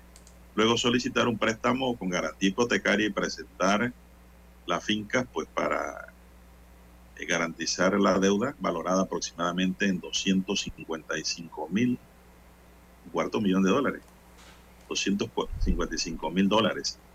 Este hecho se dio entre junio y julio del año 2015, estamos en el 2023. Ocho años para una sentencia, apenas, está muy lenta la justicia. Durante el juicio se logró la condena de la mujer por el delito contra el patrimonio económico en perjuicio de su familiar al presentarse los elementos de convicción que la culpan. Otra de las solicitudes en audiencia presentada por el fiscal fue la restitución de las tres fincas a la víctima, pero no fue admitida por el Tribunal de Juicio, por lo que la fiscalía interpuso el recurso de apelación. Don César, esto va a traer otros problemas legales graves aquí, porque el juez no, no devolvió la finca, don César, a la víctima. Después de todo un No sé, habría que ver la carpetilla y lo que hay ahí, ¿no? Los elementos de convicción y las pruebas, porque no podemos dar un punto de vista claro porque no lo conocemos, pero sí se producen algunos se producen algunos momentos en que uno no analiza, ¿no? ¿Por qué no se restituyen? Serían porque hubo, eh, diríamos, un acreedor hipotecario de buena fe, que fue el que prestó el dinero. O dos, con ese fallo, pues ahora el afectado podrá irse a la vía civil y pedir la nulidad de ese acto de préstamo con garantía hipotecaria ante un juez civil para que anule el mismo. Todos esos caminos quedan dentro del mundo abogadil, ¿no?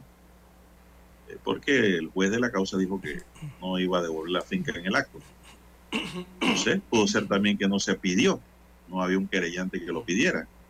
En fin, lo cierto es que la mujer fue condenada a cinco años por estafa, por el engaño, César, por engañar con el tema de tierras.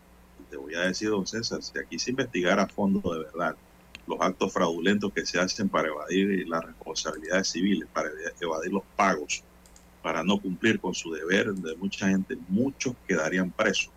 Pero lo que pasa es que eso se queda en el silencio de la gente, la gente no actúa, eh, porque generalmente se producen los delitos de estafa, fraude, falsedad ideológica, y pues quedan en la impunidad porque no hay una acción.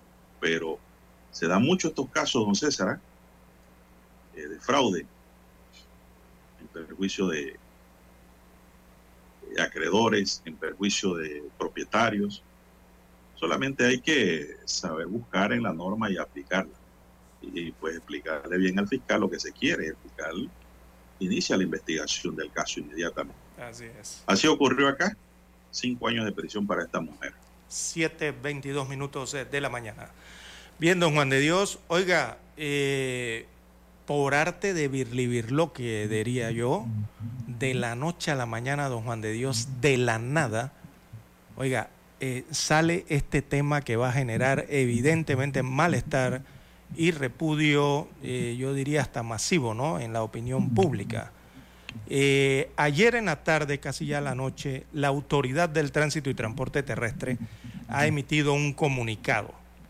Y en ese comunicado precisamente están comunicando a todos los conductores del país que a partir del primero de julio, o sea, mañana, pasado mañana, eh, del 2023, iniciarán el proceso de notificación a través de correo electrónico de las infracciones captadas a través del sistema de fotomulta. ¿Se acuerdan de la cámara boletera? Bueno, es esa misma. Sí, señor. Claro. Es esa misma. Así que están anunciando oficialmente a través de este comunicado la Autoridad del Tránsito y Transporte Terrestre de la medida eh, que se llevará a cabo. Señalan que es una medida a modo de prueba y que no generará sanciones económicas. Pero qué casualidad, don Juan de Dios. Exacto, por ahora, número uno. Pero qué casualidad, ¿no? Qué raro que aparece esta prueba o aparece esta implementación o ejecución de la eh, cámara boletera. Muchos se acordarán de ese proyecto, de esas cámaras, sobre todo los que tuvieron que ir a pagar las multas que les impusieron y que nunca les regresaron el dinero, don Juan de Dios. Tuvieron que pagar las multas Martinelli. Durante En la administración Martinelli, Martinelli. Completo. Esa cámara boletera, muchos la recordarán eh, durante la administración del expresidente Ricardo Martinelli. Así que, eh, bueno, llama la atención que esto aparezca raro, ¿no? Eh, en estos momentos en Panamá. Así que eso lo llevaron, recordarán, eh, a la Corte Suprema de Justicia. Hubo una sentencia, don Juan de Dios, un fallo en que echaron abajo esa situación del cobro eh, por esas cámaras boleteras ah, instaladas en Costa del Este. Estaban boleteando a diestra y siniestra allá en Costa del Este, con una cámara de velocidad incluso, eh, y que semanas después acarrearon más de 2.000 boletas a conductores, y eso, bueno, nunca lo eliminaron, tuvieron que pagar las boletas. Hubo una demanda, la presentó una demanda el abogado Víctor Martínez, muchos lo recordarán, y la Corte falló en contra de ese proyecto y en contra de la empresa. Recordemos que el- el- la operadora del servicio se quedaba con el 65% del valor de la infracción y al Estado, a través de la ATTT, solamente le correspondía el 35%. Usted se acuerda, ¿no? Eh, Bueno, todo eso lo echaron abajo, pero el sistema quedó allí. Eh, insistieron nuevamente durante la administración del expresidente Varela y finalmente es ahora con la administración del presidente Cortizo que vuelve a surgir este tema de la Cámara eh, de la fotomulta en las intercepciones. Así que dicen que lo van a hacer a forma de prueba, don Juan de Dios. Qué casualidad. Bueno, la, la, la, la fotomulta se la van a mandar al correo. Eh, ese va a ser el gran problema y la gran problemática con ese sistema, don Juan de Dios. Eh, la notificación.